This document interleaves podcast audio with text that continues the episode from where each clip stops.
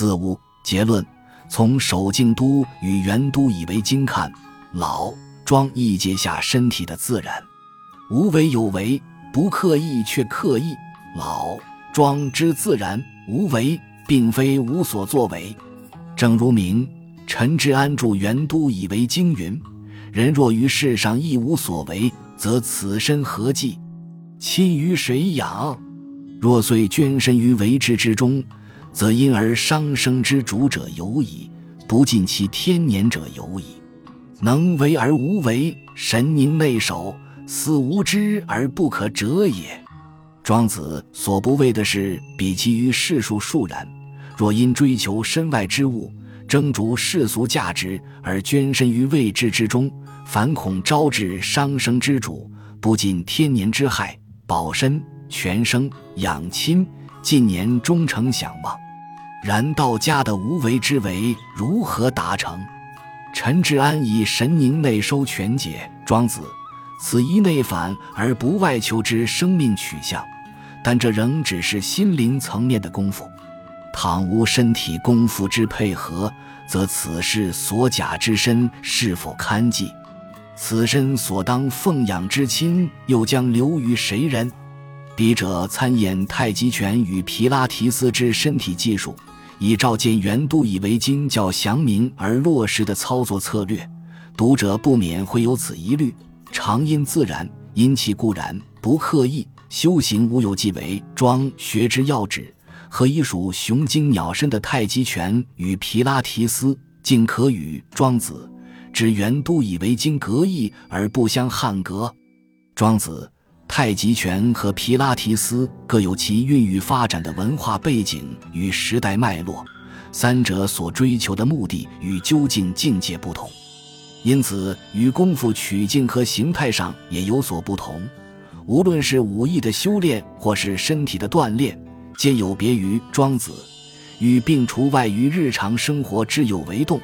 静功法的不刻意原则，自然不可混为一谈。本文所专论的是此三者间共通，且无时无刻皆需恪守的身体原则：身体纵轴正确的直立与稳定。太极拳作为一套拳术，在雄精鸟身的刻意修炼之外，仍有其实践于日常生活的部分。此即前述所言生活太极化。例如，做石壁随时微坐，竖起脊梁。如此，即使不特意拨控从事全套之演练，亦能于行止坐立、举手投足间见驴顶头悬、竖起脊梁、尾驴中正等要求，达到生活太极化而欲修行于无有。同样的，皮拉提斯作为一广泛使用于医疗复健体系、可强身健体之运动，自有其特有的操练动作。但皮拉提斯的身体原则亦能融汇于日常生活，无论行走、站立，时时贯通。如此一来，便可一生于不刻意之中。当这些身体技术能够融入日常生活的行住坐立，使督脉、脊梁，也就是那条与生俱来的直线，渐渐恢复应有的笔直时，太极拳和皮拉提斯便不只是需特意拨空从事的雄精鸟身刻意功夫，而能随时随处内化为身体与生命的一部分。故就太极拳和皮拉提斯之身体技术皆能寓于日常，融入生活这点而言，不但符合老庄无为、不刻意、不一生、修行无有等功夫类型，更相契于。庄学常因自然，因其固然之思想要旨。既然这条庄子原以为经的都太极拳欲竖起的脊梁，皮拉提斯直基于西方生理学的身体中心线，是人人与生俱备的，何以仍需倚助后天的努力功夫的修炼，方能体现此一自然的身体技术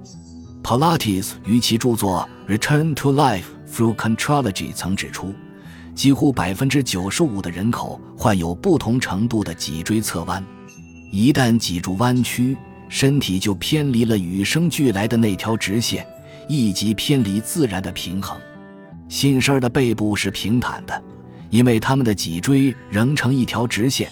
但现在每天却有成千上万的人驼背并突出小腹。皮拉提斯这项运动，便是运用卷起与展开等动作，逐步稳当地使脊椎恢复出生时的正常状态，并增进脊椎的弹性。随着年岁渐长，身体可能已在生活的重担、不良的姿势下失去出生之自然平衡，而有赖后天勉力矫正，方能恢复此一纵轴原初的笔直。近代太极拳宗师郑曼青先生亦常谓：“几多节若串珠然，累叠而起，稍不僵硬，则轻侧；或屈突而倒矣，则不复有力，得能支撑其躯干矣。其为病，小则为骨居骨劳，大则即如天助之者矣。岂不危哉？脊梁端正与否，攸关着我们的身体健康。”无法竖起脊梁，不但无法练成太极，更甚者将为身体带来各式大小疾病。无怪乎庄子养生主曰：“为善无尽名，为恶无尽行。原都以为经，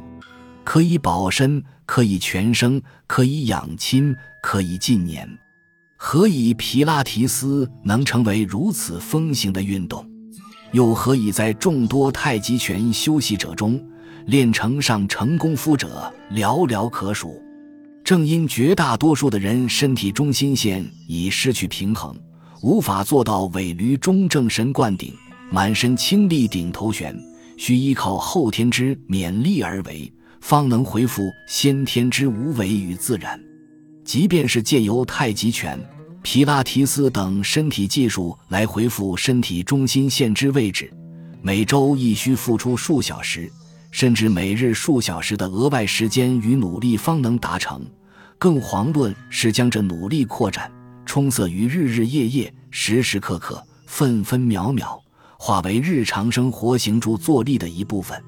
Merleau-Ponty 认为，日常生活中的身体习惯，并不是一种概念性知识，习惯的养成、获得不是靠心智的理解力，而是身体在理解，这就是所谓的体验。换言之，就是意象中我们想要获知的身体感、感官经验、情绪状况等，与实际呈现出的身体感、感官经验以及情绪状况两者取得一致。当生活日渐被一种新的意义渗透，当身体日益同化于一个新意义的核心时，身体就能日益理解，习惯就能养成获得。原都以为经这样看似简单的指令，其实不是一项单纯的动作，而是将文化理想内化入身体后，方得逐渐造就有能力意涵的身体机能。这好比太极拳套里有许多程序化的动作，但习拳者的身体必须与拳经里的文字产生紧密的连结，以身体记忆理解这些易于日常生活的举措。才能顺利地透过身体演练出全经所要表达的内容，进而无动不太极。训练、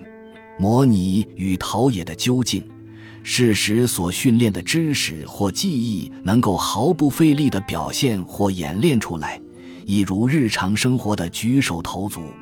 一项身体技术之最高境界，即是将该技术的精神与原则寓于平日之行走。寻常之坐卧，生活之惯习，